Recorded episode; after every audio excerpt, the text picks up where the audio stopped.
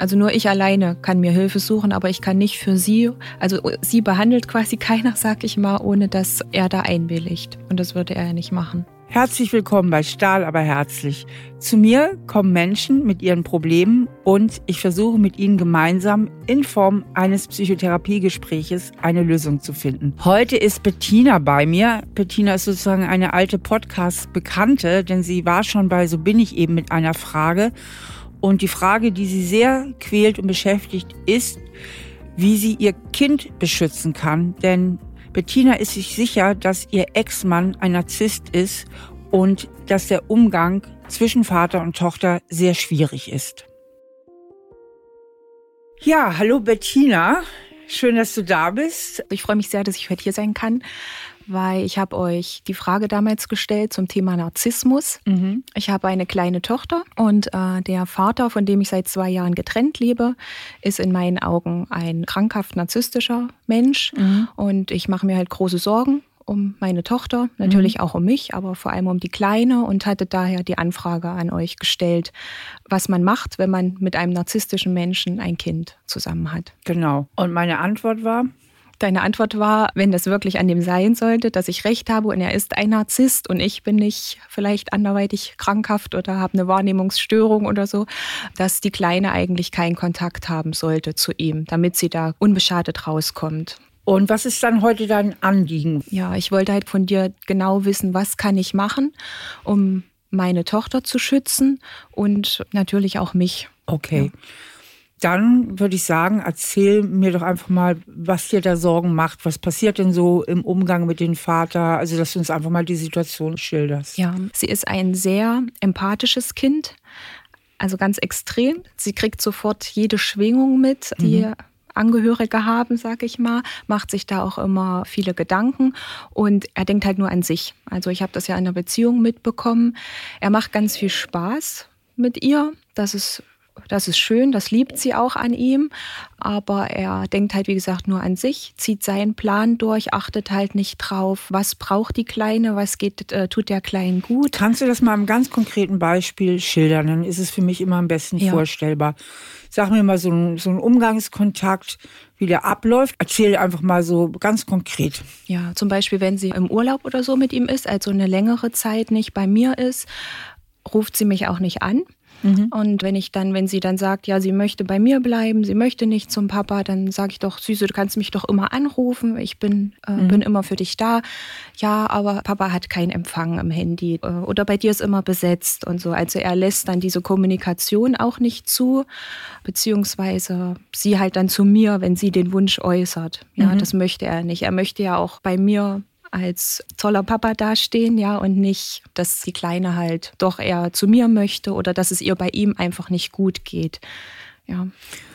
Und was passiert sonst noch, außer dass sie nicht anrufen darf, was dir Sorgen macht? Sie muss überall mitlaufen, egal wie alt sie ist. Also auch wo sie schon jünger war, findet halt kein Mittagsschlaf statt oder sie guckt, sage ich mal jetzt Filme, ja, die nicht für ihr Alter sind. Aber es ist halt auch so, dass sie ganz viel mitbekommt, was er erzählt halt auch schlechte Dinge über mich. Mhm. Also er verdreht halt die, die Tatsachen. Also noch, sag ich mal, ist das für sie alles schön und alles gut. Ja, nur ich merke halt zum Beispiel, wenn sie bei mir ist, sie fühlt sich halt da, da wohl. Das ist ihr gewohntes Umfeld. Bei mir ist halt Ruhe. Ja, und da sind halt ständig Leute. Er ist auch nur am Telefon. Er hat halt gar keine Aufmerksamkeit für sie. Sie wird halt vorm Fernseher abgeparkt. Und wie gesagt, sie kriegt das halt ganz oft mit, was er so behauptet, ja, gegenüber meiner Person oder den Großeltern. Und was sagt er da so? Ja, zum Beispiel, die Großeltern wollte er sogar, dass die keinen Kontakt mehr zu der Kleinen haben dürfen, ja. Also er wollte sie auch sogar anzeigen. Mit welcher Begründung? Ja, das ist eine gute Frage. Er hat angeblich waren Gerüchte, die über ihm kursierten, in der Stadt und er hat halt einfach behauptet, das wären meine Eltern, die wollten ihm Böses. Ich habe halt die Beziehung beendet und da ist bei ihm halt sofort der Schalter umgekippt. Also dann hat man sein anderes Gesicht kennengelernt und da waren alle, die quasi auf meiner Seite waren, meine Eltern, meine Freunde, meine Geschwister, waren dann halt auch böse, weil sie ihm nicht geglaubt haben, sondern mir. Ja, und das ist halt so auch ja dieses typisch narzisstische, er ist der Arme, der Verlassene und ich bin die Böse, die ihn halt verlassen hat. Und ich hetze auch alle anderen gegen ihn auf, obwohl das ja meiner Meinung nach normal ist, dass die eigenen Eltern ja auf der Seite des Kindes sind oder mhm. nicht mal auf der Seite, aber einfach für das Kind da sind, ja, das Kind auffangen und. Was sagt er dann zu der Tochter so konkret? Na, ich muss halt sagen, bei unserer gemeinsamen Tochter ist das alles noch, das kriege ich ja live nicht mit, ja, weil ich ja nicht mehr da bin. Aber ich habe das halt live erfahren. Er hat noch eine weitere Tochter. Die Mutter wird halt permanent schlecht gemacht da war, ich sogar der Meinung, dass die ein ganz böser, böser, Mensch sein muss, ja, weil er, wie gesagt, ist immer der Arme, der Verlassene, der Verletzte, der alles zahlen muss. Also materielle Dinge sind ihm sehr, sehr wichtig. Also er macht das halt ganz geschickt. Meine Kleine, die, die liebt ihn ja, ja, Papa ist cool, ja, da kann sie, wie gesagt, Fernsehen gucken und so. Aber ich muss halt alles alles kaufen, ich muss die ganzen wichtigen Sachen machen, ja. Und er mogelt sich da halt so durch. Aber er nimmt halt auch zum Beispiel keine Rücksicht, wenn wir beide aufeinander prallen bei der Übergabe. Und die Kleine kriegt das halt alles mit. Also ich versuche auch jetzt nicht vor ihr zu weinen, obwohl ich der Meinung bin, sie muss es auch schon mitkriegen, dass auch ein Erwachsener mal weinen kann. Aber weil sie auch so empathisch ist, möchte ich nicht, dass sie sich halt Sorgen um mich macht. Und da versuche ich immer stark zu sein. Und sie sagt dann auch, äh, ja, Papa soll jetzt nicht so böse zu Mama sein. Und das halt mit ihren jungen Jahren. Also sie kriegt das schon richtig mit, wie er ist und wie er sich verhält. Hast du schon mal beim Jugendamt oder so Beratung gesucht? Hm, ja, natürlich. Also ich war beim Jugendamt. Wir waren auch schon vor Gericht, weil die ganze Sache, er entscheidet halt, wie alles läuft. Ja, er gibt die Regeln vor wenn ich mich daran halte, hätte ich ein ruhiges Leben. Ja. Aber dann hätte ich auch dort bleiben können. Wenn ich mich nicht daran halte, wird er halt bösartig. Und da bin ich halt relativ zeitnah, wo ich dann die Entscheidung getroffen habe, mich zu trennen. Das hat ja auch lange gedauert.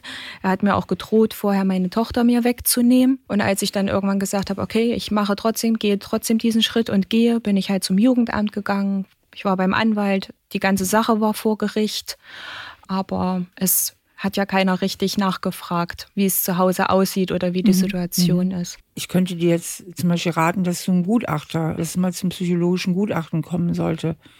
Das wollte ich, aber das darf ich nur mit der Unterschrift von ihm. Das würde er nicht machen. Also weil wir gemeinsame Sorgerecht haben, Ach, darf ich nicht Zeit. zum Psychologen mit ihr gehen. Nee, nee, nee, gerichtlich oder angeordnetes Gutachten. Das hatten wir. Und was hat das ergeben? Wir hatten eine Gutachterin, die war einmal bei mir, mhm und hat geschaut, wie es der Kleinen da geht und war einmal bei ihm. Und das war's. Oh je. Ja, sie war bei mir und wir hatten, mein mhm. Problem ist ja eigentlich, dass die Kleine ganz oft ihr Zuhause wechselt. Und das hat sie vorher so gewechselt, wie er das wollte. Und da habe ich gesagt, wie meinst du ganz oft das Zuhause wechselt? Na, drei, viermal die Woche. Zieht sie zwischen mir und ihm hin und her. Um Gottes Willen, das ist doch viel zu viel. Ja, also ich habe mir halt so gedacht, naja gut, für mich wäre das die Hölle als Erwachsener und die Kleine, die kann ja auch nirgends ankommen. Ja, selbst wenn wir anfangen, was zu spielen oder sie weiß ja nicht, wann ist sie wo. Und deshalb habe ich mich dann entschieden, habe gesagt, nein, ich möchte, dass das geregelt ist, auch mit meiner mhm. Arbeit. Es muss ja irgendwie planbar sein, ja. Und die Gutachterin meinte, das geht nicht, das wäre für, für unsere Kleine nicht gut. Und was wäre für die nicht gut? Diese häufigen Wechsel. Ja. Genau, da war ich ganz positiv und anschließend hatte sie den Termin bei ihm und dann habe ich einen Anruf bekommen. Sie hat sich das nochmal überlegt. Das ist genau das Richtige für die Kleine. Also er ist halt ein Sprachgenie. Er kann sich sehr gut ausdrücken, sehr gut verkaufen. Man kommt bei ihm auch schlecht zu Wort. Ich weiß nicht, was er ihr eingeredet hat oder was er ihr gezeigt hat oder mit ihr gemacht hat, aber sie war total überzeugt, dass es unserer Kleinen bei ihm gut geht. Von, also ich sag mal von einer Stunde Termin. Mhm. Und das war's. Dann gab es nur noch weitere gutachtliche Gespräche zwischen uns, aber nicht mehr der Verfahrensbeistand mhm. für die Kleine. Das war nur jeweils ein Termin. Okay. Da bist ja sehr hilflos und ausgeliefert. Ja, es war ja meine ganze Hoffnung. Also ich war zuvor noch nie bei Gericht, aber ich dachte, ich mache das für meine Kleine, ja, dass sie auch ein geregeltes Leben hat.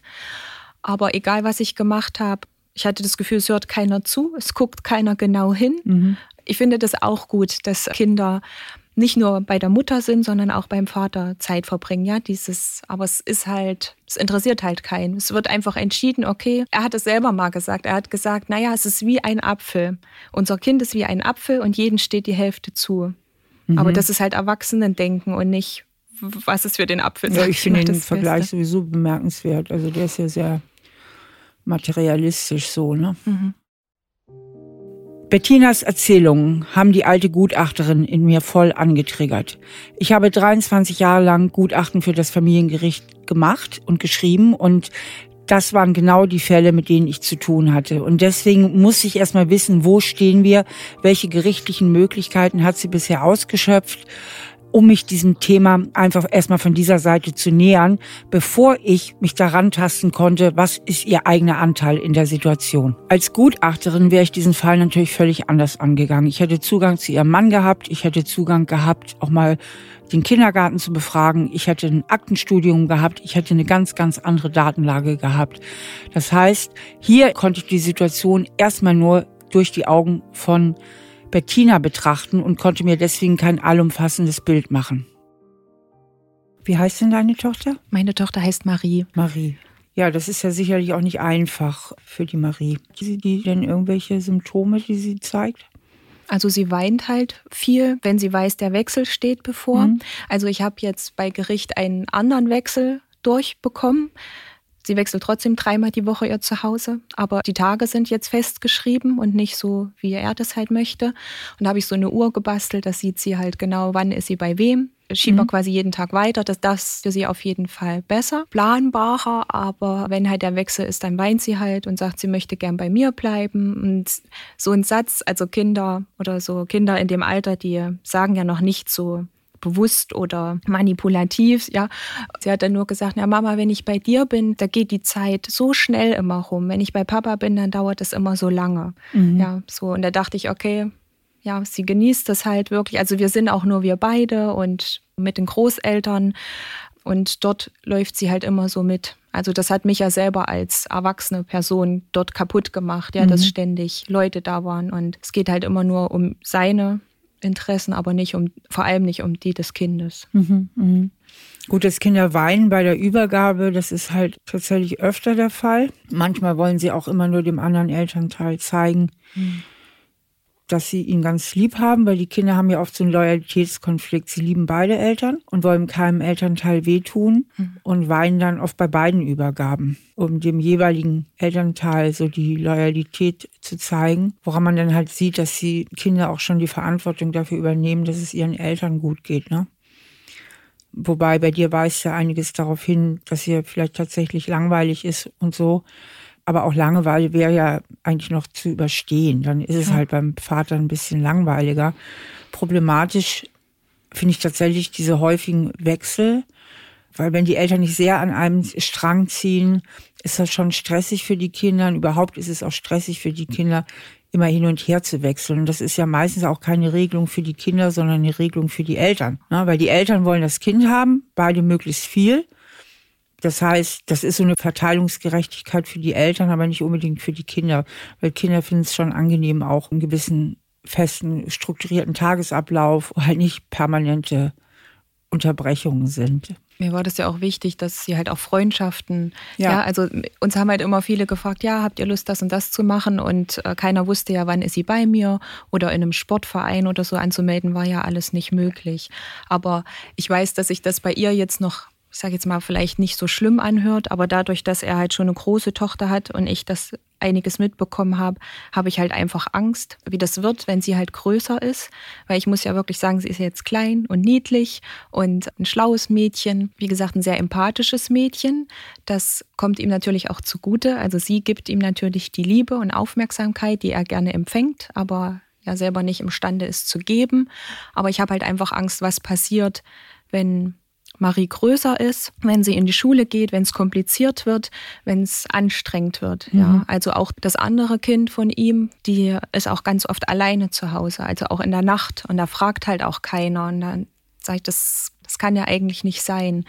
Und das Schlimmste war für mich auch vor Gericht. Meine Anwältin wollte sich durchsetzen, hat gesagt, okay, wenn der Vater nicht in der Lage ist, unsere Tochter zu betreuen, bin ich erster Ansprechpartner. Und da hat die Richterin gesagt, nein, das ist die Zeit vom Vater und er kann selber frei entscheiden, von wem er dann unsere Tochter betreuen lässt. Und das war eigentlich für mich ganz schlimm, weil auch wo sie halt klein war, wo wir uns getrennt hatten, hatte sie halt einfach zu Freunden gegeben, anstatt zu mir, obwohl sie vorher halt noch nie woanders geschlafen hatte und so. Mhm. Aber natürlich, um mich zu verletzen.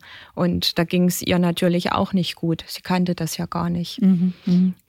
er stellt mir halt nach, kontrolliert uns und ja, hat halt damals mit seinem größeren Kind auch gegen die Mutter ist er polizeilich vorgegangen, mhm. hat halt Unterstellung gemacht, gemeinsam mit dem Kind gegen die eigene Mutter vorgegangen. Alles wurde fallen gelassen, aber er hat halt das bekommen, was er wollte. Mhm. Ja, er erpresst halt die Kinder so mit dem, was sie alles Gutes bei ihm haben. Wäre es ja möglich, mit ihm gemeinsam in eine Elternberatung zu gehen? Das waren wir auch schon. Das ging auch nach hinten los. Das Problem ist, man kann halt nicht normal mit ihm reden. Also auch wenn ich ihm ganz sachlich versuche, eine Situation zu erklären. Und ich bin wirklich, also ich kann ganz schlecht Wut empfinden. Also ich wäre halt auch nicht böse. Ich versuche das immer sehr ruhig und ordentlich zu erklären, wenn was ist, der hört mir gar nicht zu. Der fängt immer wieder von vorne an. Also das hat damals die Gutachterin mitbekommen gehabt, das hat die Familientherapeutin mitbekommen, aber also es ist nicht möglich, bis er dann irgendwann böse wird, weil ich halt einfach nicht die Dinge so sehe, wie er sie sieht. Er macht das ja alles aus seiner Sicht vermutlich im Guten. Ja, solange man seiner Meinung ist, ist alles gut. Aber wehe, man hat eine andere Meinung, dann ist man böse und hasst ihn und ist der schlimmste Mensch auf der Welt. Hast du mal darüber nachgedacht, wegzuziehen? Natürlich habe ich darüber nachgedacht, weil das ist ja auch was. Mein Problem ist, ich habe mich ganz viel mit dem Thema Narzissmus auseinandergesetzt und alle sagen ja, man sollte dann Abstand haben zu den Menschen. Aber es geht ja nicht wegen unserer Tochter weil ich kann ja nicht einfach wegziehen, dann darf ich, darf sie ja nicht einfach mitnehmen. Das war ja zum Beispiel mein Wunsch, den ich hatte. Ich habe ja gesagt, ich will kein Geld von ihm. Er bekommt auch das Kindergeld und alles, weil ich ja ausgezogen bin. Weil er wäre nie gegangen, weil er ja materiell eingestellt ist. Und ich dachte dann, alles Geld der Welt ist mir egal, Hauptsache ich komme da raus. Und da ist es leider so bei uns in Deutschland, ich bin gegangen und somit habe ich ja quasi auch unsere Tochter verlassen und er hat die wohnliche Ummeldung weiterhin. Und ich kriege sie nicht. Also wohne ich jetzt alleine. Egal zu welchem Amt ich gehe, muss ich immer sagen, dass meine Tochter nicht bei mir lebt, sondern meinem Vater. Ich weiß nicht, ob man das nachempfinden kann, aber für mich war das eigentlich das Schlimmste.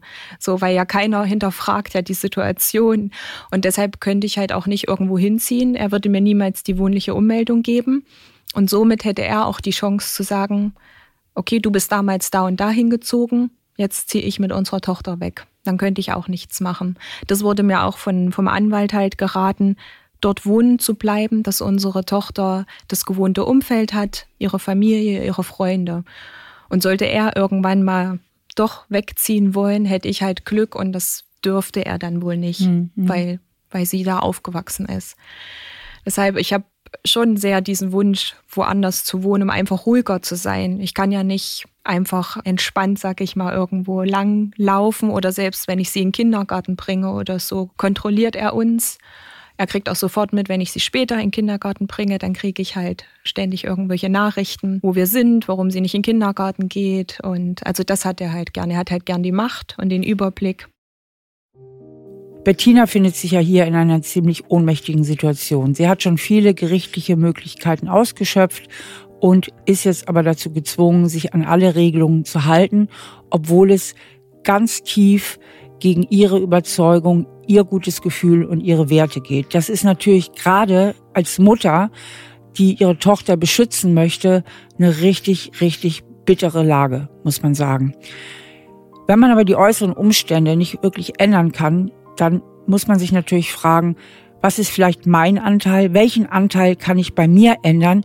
Und das wirft natürlich auch die Frage auf, gibt es Anteile, Prägungen, Muster innerhalb meiner Person, die mich die Situation viel kritischer, gefährlicher oder auch ohnmächtiger wahrnehmen lassen, als es vielleicht tatsächlich der Fall ist. Und vielleicht mache ich mir eben durch diese Wahrnehmung auch viel leidvollere Gefühle, als es mit objektiven Maßstäben tatsächlich nötig wäre. Und wie gehst du damit um? Anfänglich habe ich auf alles reagiert, also habe mich immer gerechtfertigt und ich habe mir dann Hilfe gesucht, weil es mir halt gesundheitlich immer schlechter ging.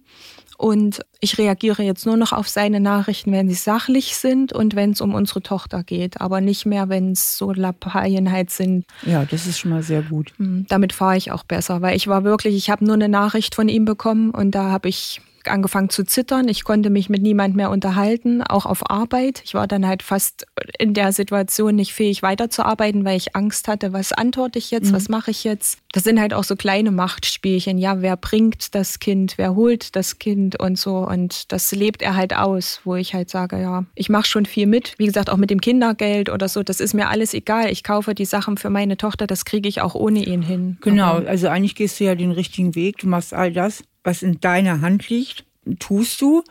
Und es geht ja auch ganz viel dann darum, dass du es auch schaffst, sich emotional da nicht so vereinnahmen zu lassen.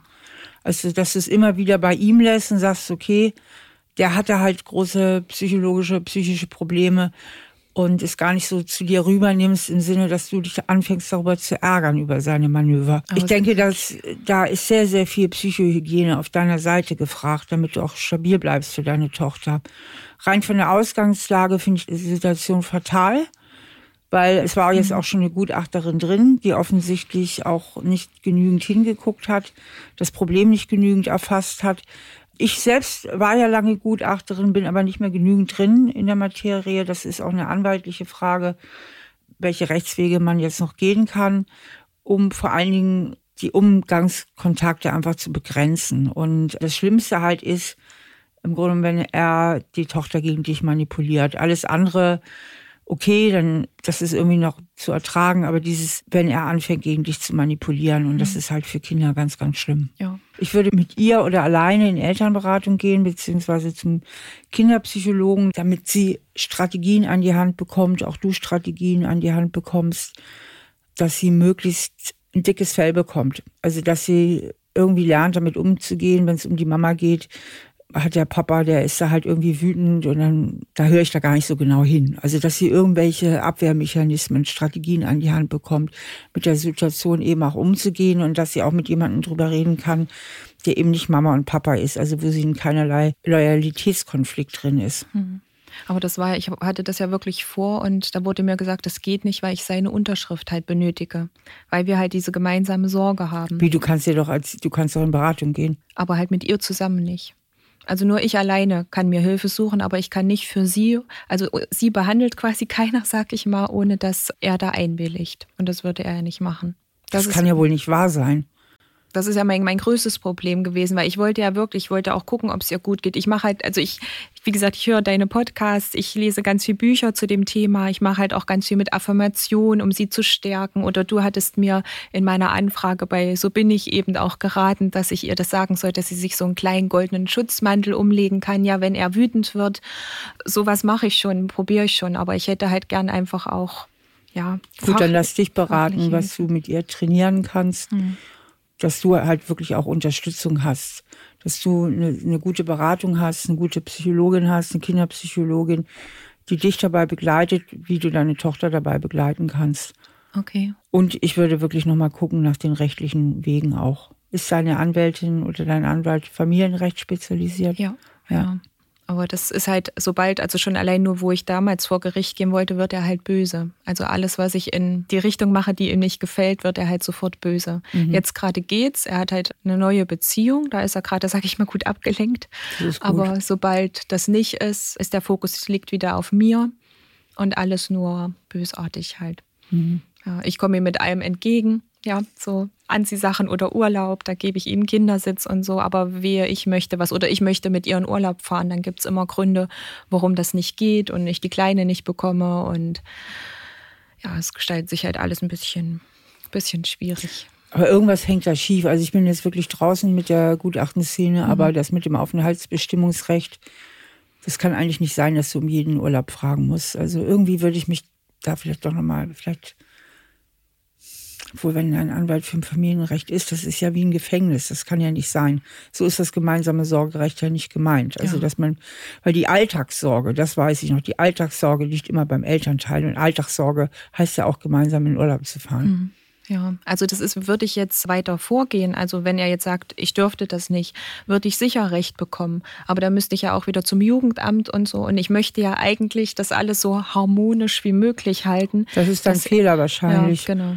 Ich denke, du solltest dann mehr einfach auch für dich entscheiden und die Dinge einfach so machen, wie du sie für richtig hältst. Mhm. Aber ich habe halt wirklich, ich habe halt Angst. Das kann ich gar nicht anders sagen. Wovor hast du Angst? Ja, dass das alles wieder, also wieder schlimmer wird mit diesen ständigen Nachrichten. Das ist ja, wie man sich nicht mit ihm unterhalten kann, so hört er auch nicht auf, Nachrichten zu schreiben. Mhm. Und vor allem, wenn ich sie nicht beantworte, steigert das ja noch mehr seinen mhm. Ehrgeiz und er geht immer weiter drauf ein. Und was macht das da mit dir?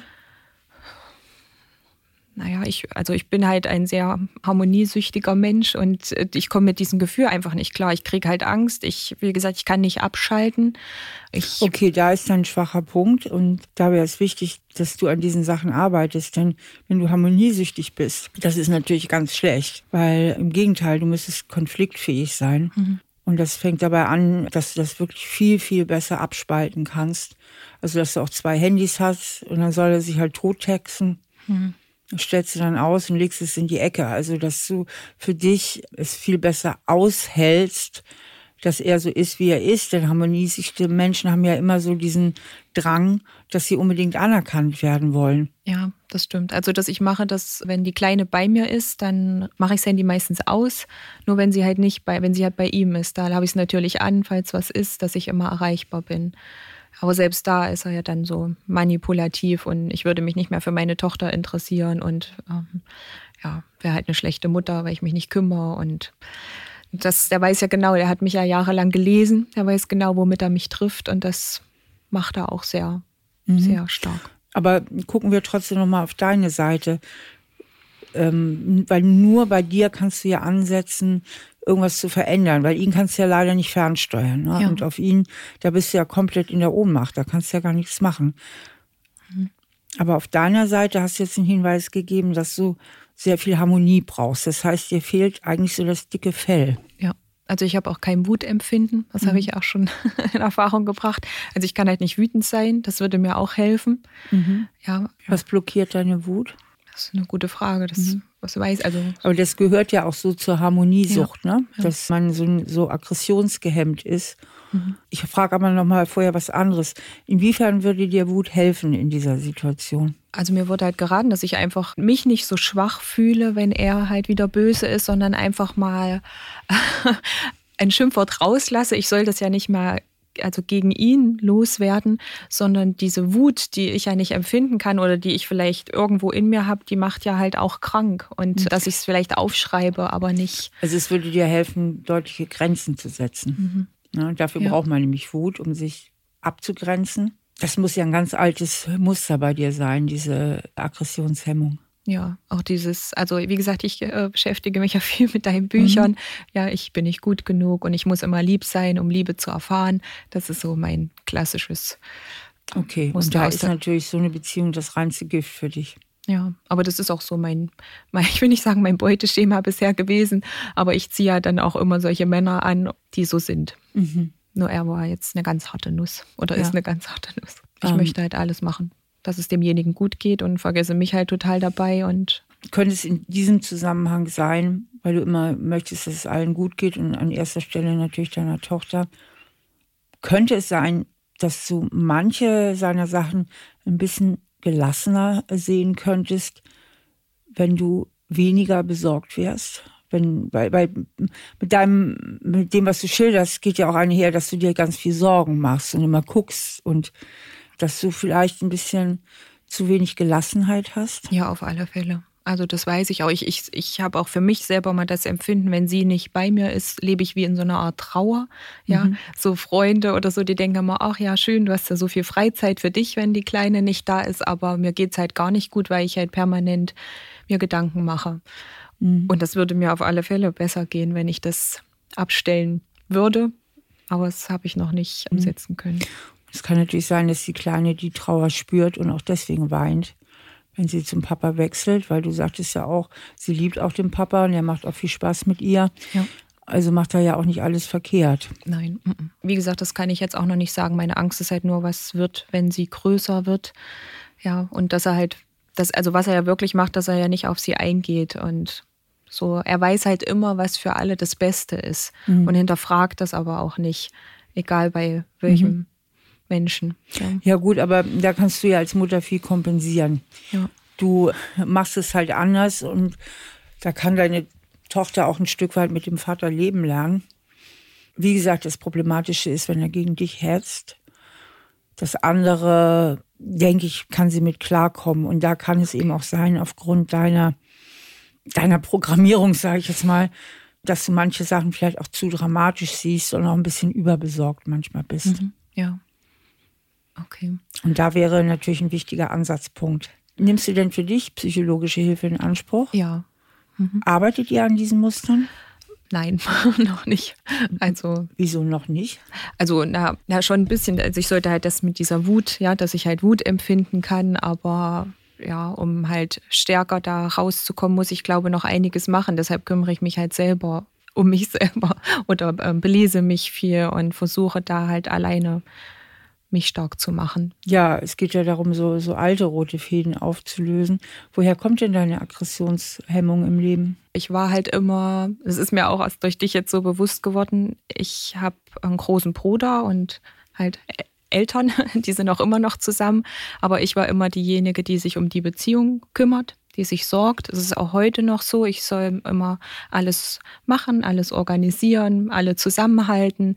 Bin quasi die beste Freundin von meiner Mutter gewesen, bis ich das so ein bisschen für mich herausgefunden habe, dass mir das nicht gut tut. Hatte immer das Gefühl, dass ich lieb sein muss. Mein Bruder, mein großer Bruder hat viel Mist gemacht als Kind oder als Jugendlicher. Ich habe gesehen, was passiert, wenn man Mist macht. Man kriegt halt Ärger und das wollte ich halt nicht. Ich wollte halt meine Eltern glücklich machen, dass die nicht mit mir auch noch Sorgen haben, mhm. wenn sie schon, sag ich mal, mit miteinander Sorgen haben, mhm. mit meinem Bruder Sorgen haben. Und das sagt man halt auch über mich. Bettina, das ist immer die Liebe, ja. Mhm. Ich kann das schon gar nicht mehr hören, nachdem ich das so mich dabei also hast verdammt früh sehr viel Verantwortung übernommen und versuchst immer alles zusammenzuhalten. Und das ist ja jetzt auch ein bisschen das Muster mit deiner Tochter und ihrem Vater, ne? Mhm, ja. Äh, dass du versuchst, dass es, also ganz viel Verantwortung dafür übernimmst, dass es deiner Tochter gut geht, auch bei ihrem Vater und versuchst immer alles zusammenzuhalten. Ne? Ja, genau. Bettina hat nicht zuletzt aufgrund ihrer Kindheitserfahrung ein ganz, ganz starkes Harmoniemotiv in sich herausgebildet. Sie ist wenig konfliktfähig und sehr aggressionsgehemmt. Und genau das bräuchte sie eigentlich in dieser Situation mit ihrem Ex, nämlich die Fähigkeit, viel klare Grenzen zu setzen.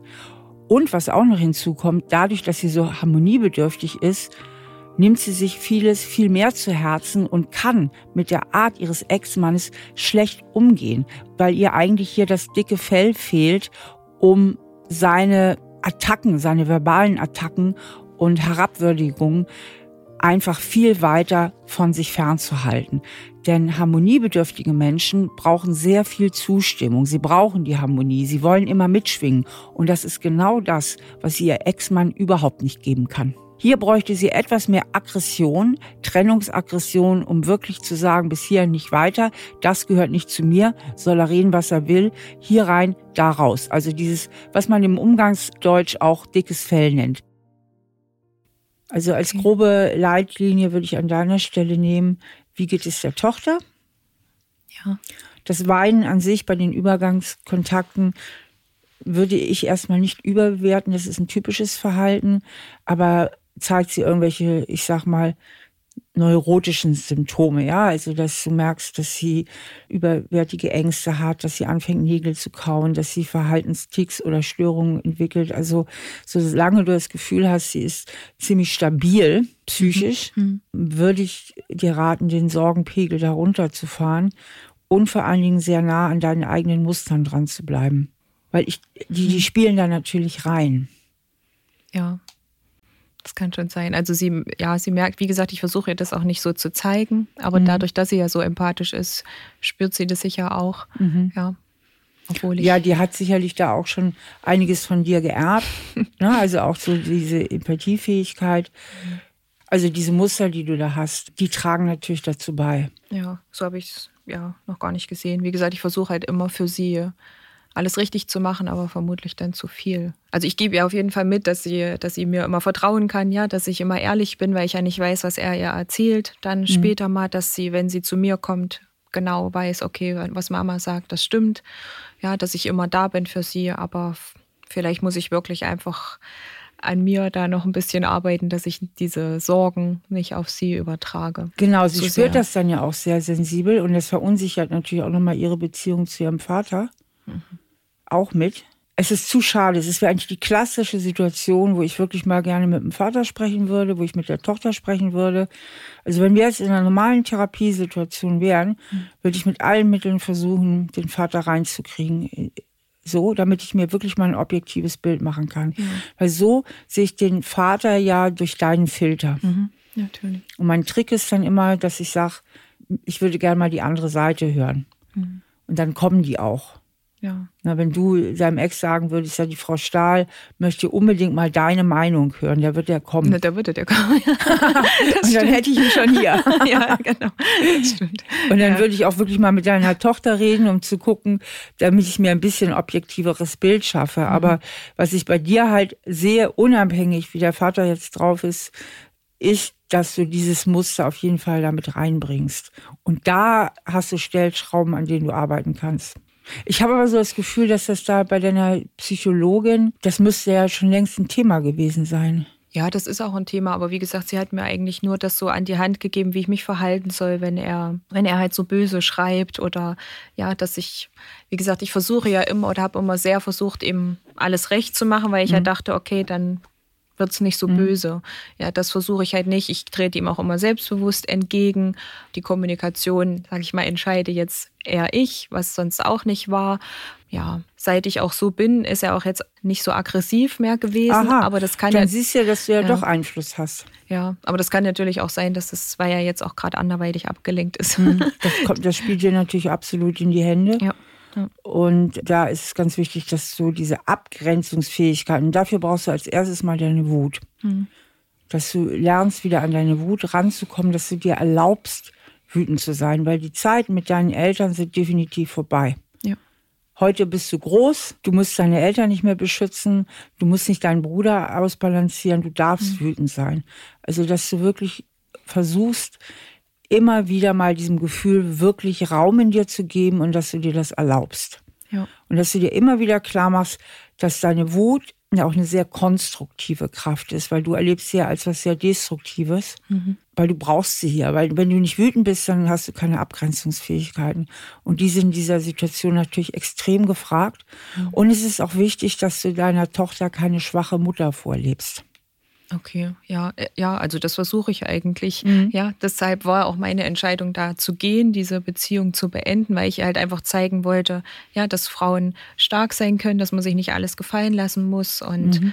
ja, dass eine Beziehung einfach anders funktioniert. Aber eigentlich dachte ich schon, dass ich ähm, ja, dass ich stark bin. Also ich versuche ja auch so, so diese schwache Seite ja nicht so zu zeigen. Mhm. Aber natürlich kennen Sie mich ja auch gut. Und ich denke, es geht gar nicht darum, ihr die schwache Seite nicht zu zeigen, sondern dahin, dass du dir die starke Seite erlaubst. Mhm, ja. Na, weil du bist nicht mehr schwach, wenn du dir stark sein erlaubst. Und um dir stark sein zu erlauben, ist es wichtig, dass du dir Wut erlaubst. Okay, gut, dann versuche ich das umzusetzen mit der Wut. Ja, oder mich da mehr drauf zu konzentrieren. Ja, oft ist es ja so, dass wenn wir so gewisse Gefühle unterdrücken, wenn so ein bisschen von dem Gefühl hochkommt, wir es sofort wegdrücken. Und äh, lass es einfach mal da sein. Okay. Mhm. Und dann üb auch wirklich, übe es auch, dich gegen ihn abzugrenzen, klar zu kommunizieren. Dass du wirklich auch irgendwann einen Punkt setzt, rechtzeitig einen Punkt setzt, wenn du merkst, hier geht das Gespräch nicht mehr weiter. Mhm. Das kannst du auch wirklich üben, indem du laut reden trainierst. Ja, okay. Zu Hause, indem ja. du wirklich überlegst, wie werde ich es sagen, wie kann ich sagen. Kannst du ja auch mal Freundinnen fragen, wie würdest du das denn machen an der Stelle? Mhm. Und das dann auch wirklich trainierst. Ja, okay. Und das sind so Anteile, die du eben dazu beisteuern kannst die dann wiederum deiner Tochter auch weiterhelfen. Und wenn es so ist, dass der Vater dann das Kind beeinflusst, dass du auch mit deiner Tochter trainierst, dass sie einfach klar und deutlich sagt, Papa, ich will nicht, dass du schlecht über die Mama redest. Lass das. Ja, okay. Ne? Mhm. Dass sie auch lernt, dafür sich einzutreten. Ja, gut. Also bis jetzt ist ja auch stark und das finde ich auch gut. Sie sagt auch, was sie nicht möchte, mhm. auch jetzt ihm gegenüber. Ich hoffe, das bleibt so. Ja, mhm. und das trainiere ich halt auch mit diesen Affirmationen und so, mhm. ja, ich bin stark und ich darf sagen, was ich möchte und solche ja. Sachen, dass sie das für sich verinnerlicht und hoffentlich dann auch so umsetzen kann. Ja, ja. super. Ja. Gut, nee, dann denke ich, da bist du da auf einem ganz richtigen Weg. Mhm. Ja, vielen Dank. Ja, ich bedanke mich auch bei Bettina für dieses offene Gespräch. Und ich denke, was für sie wichtig ist im Zuge ihrer weiteren Auseinandersetzung mit diesem Thema, dass sie nicht nur darüber nachdenkt, wie kann ich mein Kind am besten beschützen, sondern wie kann ich mich auch am besten beschützen. Wie kann es mir gelingen, einen größtmöglichen inneren Abstand zu meinem Ex-Mann zu gewinnen und seine Art und Weise, über mich zu denken, über mich zu reden, mit mir umzugehen, keine Kompromisse einzugehen, sehr egoistisch genau sein eigenes Ding durchzuziehen. Wie kann ich es schaffen, mich davon möglichst wenig berühren zu lassen und mir meine eigene Handlungsfreiheit im Rahmen meiner ganzen Möglichkeiten bestmöglichst zu bewahren. Mit anderen Worten ausgedrückt, Bettina sollte für ihr inneres Kind auch so gut sorgen, wie sie es für ihr reales Kind tut. Je besser es ihr hierbei auch gelingen wird, Zugang zu Gefühlen von Wut zu bekommen und je besser sie ihrem Partner auch äußere Grenzen setzen kann, desto mehr wird sich auch die Dynamik dieser Beziehung verändern.